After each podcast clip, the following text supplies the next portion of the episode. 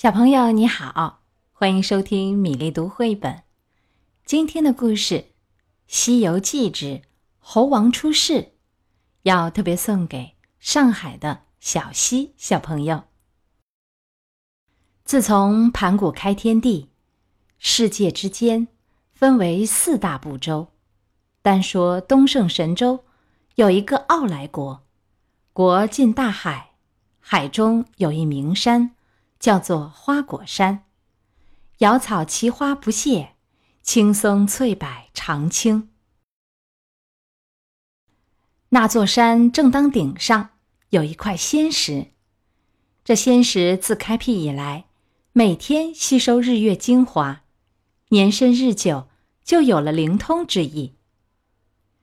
这一天，仙石突然迸裂，产一石卵，见风。化作一个石猴，五官齐全，四肢皆备，生来就能爬会走，拜了四方，眼中射出两道金光，直上九霄。那石猴食草木，饮涧泉，采山花，觅树果，与群猴结伴。一晃多少年过去，这年夏天，天气炎热。石猴正和群猴在山涧洗澡，玩得高兴，就顺涧而行。忽然发现一道瀑布飞泉，很是好看。众猴拍手称道：“好水，好水！哪一个有本事钻进去不伤身体，我们就拜他为王。”石猴应声而出：“我去，我去！”说完，就见他两眼一闭，将身一纵。跳入瀑布中，石猴跳过了瀑布，那里边却无水无波。定神细看，顶上有一座石桥，桥下一股飞泉，像水帘子倒挂，遮蔽了桥门。石猴跳上桥头观看，石洞好像人家住处一般，石凳、石床。石盆、石碗齐齐全全。正当中一块石碑，碑上一行大字，刻着“花果山福地，水帘洞洞天”。石猴喜不自胜，跳出涧外道：“造化，造化！”众猴都来相问，石猴就把看到的细细说了一遍。众猴听说，个个欢喜，都要进去。石猴又闭目蹲身，往里一跳，说：“都随我来。”那些胆大的都跟着跳进去了，胆小的一个个伸头缩颈，抓耳挠腮，缠了一会儿，也都进去了。众猴到了洞里，一个个抢盆夺碗，占灶争床，正是猴性顽劣。再无一个安宁。这时，石猴端坐上面道：“说有本事进来，就拜他为王。如今我给你们寻了这个好住处，该拜我了吧？”众猴听了，一个个排班，立即朝上礼拜，喊着：“千岁大王！”自此，石猴高登王位，将石字儿隐去，自称美猴王。每日领一群猿猴、猕猴、马猴，朝游花果山，暮宿水帘洞，好不逍遥自在。一晃三五百年过去，这天，美猴王与群猴欢宴，忽然掉下泪来。众猴忙问他为何烦恼。猴王道：“我今日虽在欢喜之时，心下却有一点远虑，所以烦恼。”众猴笑道：“大王好不知足！我们身在仙山福地，不受人管，自由自在，有何远虑呢？”猴王道：“今日虽然自在，但暗中还有阎王老子管着，将来不免年老身亡呀。”众猴听了这话，一个个掩面悲啼。突然，跳出一个通臂猿猴，叫道：“大王如此想。”真是有向道之心。如今世上有三等名色不受阎王所管。猴王道：“哪三等？”猿猴道：“就是佛、仙和神。”猴王立即就想寻访这三等人。猿猴说：“他们都住在古洞仙山。”猴王满心欢喜道：“我明日就下山，云游海角，去寻访他们，学一个不老长生回来。”第二天，众猴去采来仙桃异果，摆开石凳石桌，排列仙酒仙肴，为猴王送行。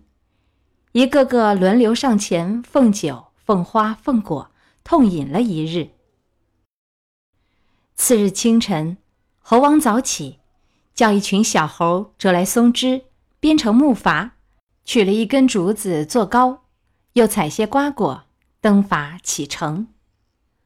猴王辞别众猴，尽力撑开，飘飘荡荡，径向南瞻部洲地界去。也是运至时来，自登筏之后，连日顺风，不觉。已到南瞻部洲，猴王弃了筏子，跳上岸来，就见海边有人捕鱼，一片繁忙。猴王走近前去，装个鬼样，吓得那些人都丢筐弃网，四散奔跑。猴王抓住一个跑得慢的，剥了他的衣裳，也学人穿在身上。猴王摇摇摆摆穿舟过府，学人礼，学人话。一心访问佛仙神，寻长生不老之方。可是世人都忙忙碌碌筹衣食，或是为名为利之徒，似乎都不知道有这回事。转眼就是八九年，一天，他走到海边，想着海外必有神仙，就又飘过西海，直至犀牛贺州。猴王上岸后。遍访多时，这天忽见一座高山，林路幽深，他也不怕豺狼，不惧虎豹，登山上观看。走不多久，忽见林荫深处有座洞府，崖头立一石碑，碑上一行十个大字：“灵台方寸山，斜月三星洞。”美猴王看了半天，不敢去敲门。这时肚子有些饥饿，便跳上枝梢，摘些松果来吃。正吃着，只听“呀”的一声，洞门开处走出一个仙童。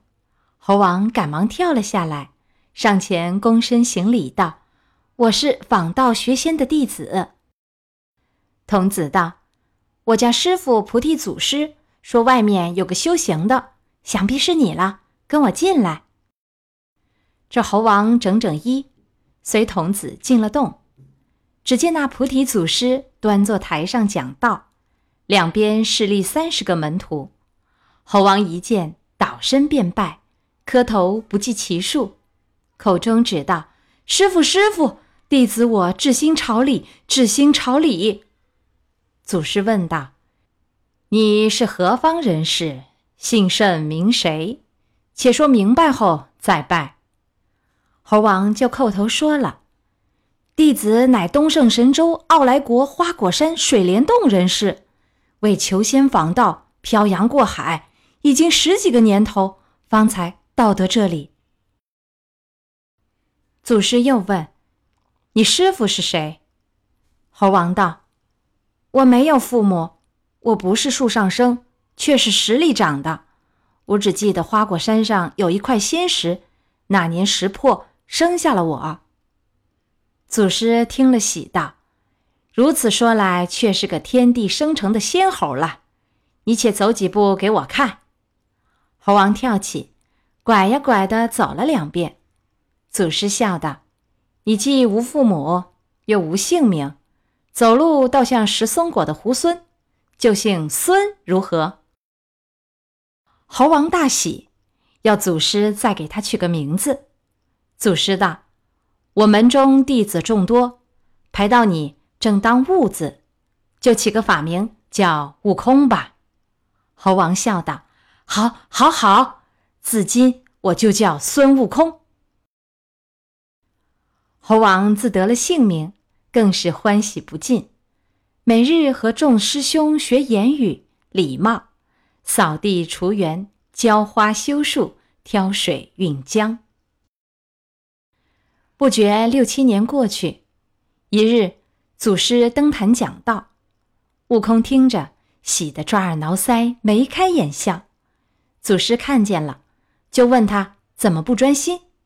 悟空忙道：“弟子实是诚心听讲，听到妙处，不由得高兴起来。”祖师问他：“到洞中有多少时了？”悟空说不上来。只记得在山后吃过七次桃子。祖师道：“既吃过七次，想是七年了。你想学些什么？”悟空就说了：“但凭尊师教诲，只要有些道气儿，弟子便就学了。”祖师道：“我教你术门之道如何？”悟空问：“有些什么奥妙？”祖师道：“那是伏击请仙。”能知趋吉避凶之理，悟空又问：“可得长生吗？”祖师说：“不能。”悟空连忙摆手：“不学，不学。”祖师又说了留、静、动字门，或看经，或念佛，参禅打坐、戒语持斋等。悟空觉得学这些道门都不能长生，他依然还是摆手。祖师手持戒尺。指定他道：“你这猢狲，这样不学，那样不学，还想怎样？”走上前，在他头上打了三下。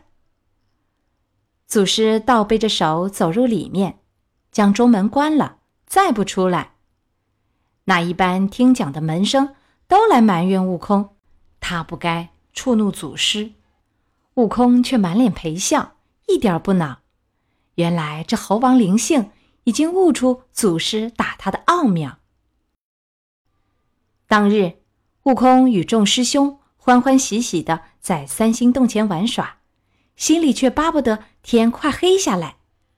黄昏后回去就寝，也是假装合眼算着时间。到三更时，轻轻起来，偷偷从后门进到祖师房里，见祖师蜷曲身躯朝里睡着。悟空不敢惊动，双膝跪在榻前等候祖师醒来。不多时，祖师醒来，悟空忙叫道：“师傅，弟子跪候多时了。”祖师喝道：“这猢狲，你不在前边睡觉，来我后边做什么？”悟空道：“师傅昨日坛前打我三下，是让弟子三更时进来，倒背手走入里面。”关上中门，是叫我从后门走，所以弟子大胆来此。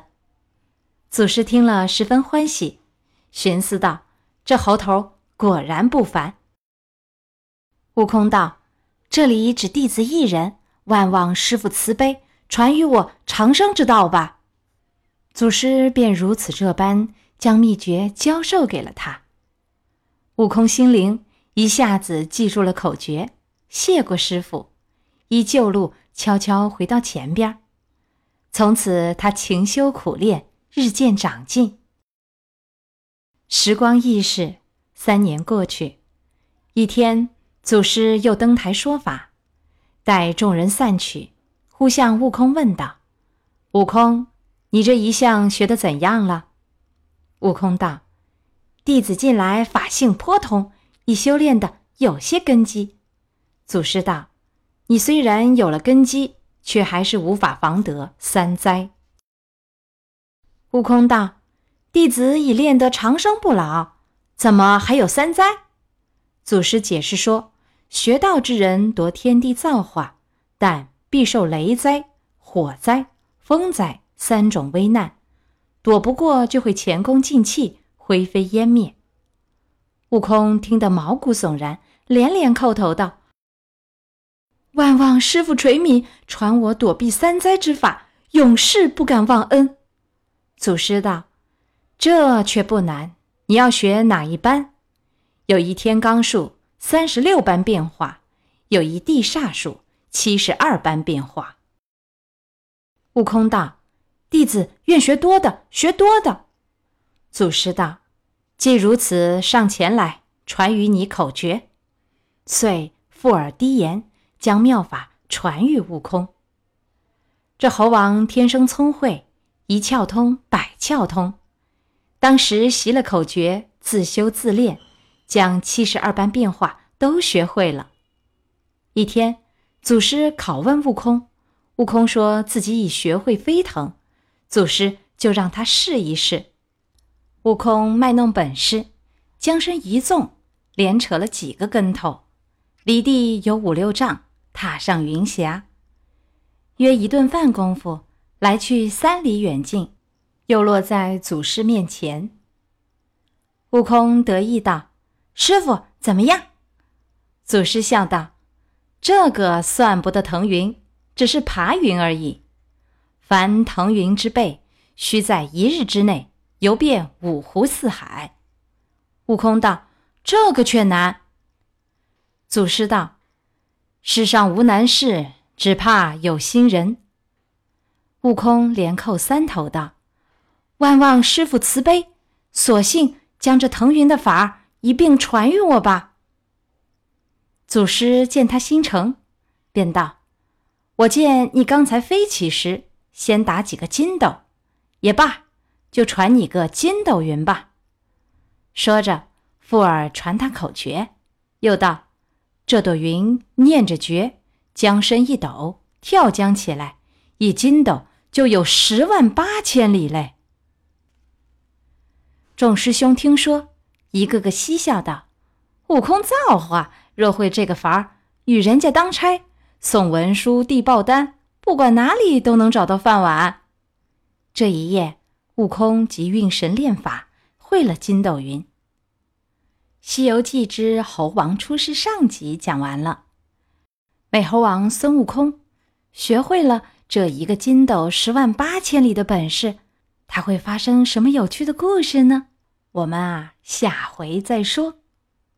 小朋友有喜欢的绘本故事，欢迎在公众号“米粒读绘本”留言点播。小朋友们，祝你国庆假期愉快，再会。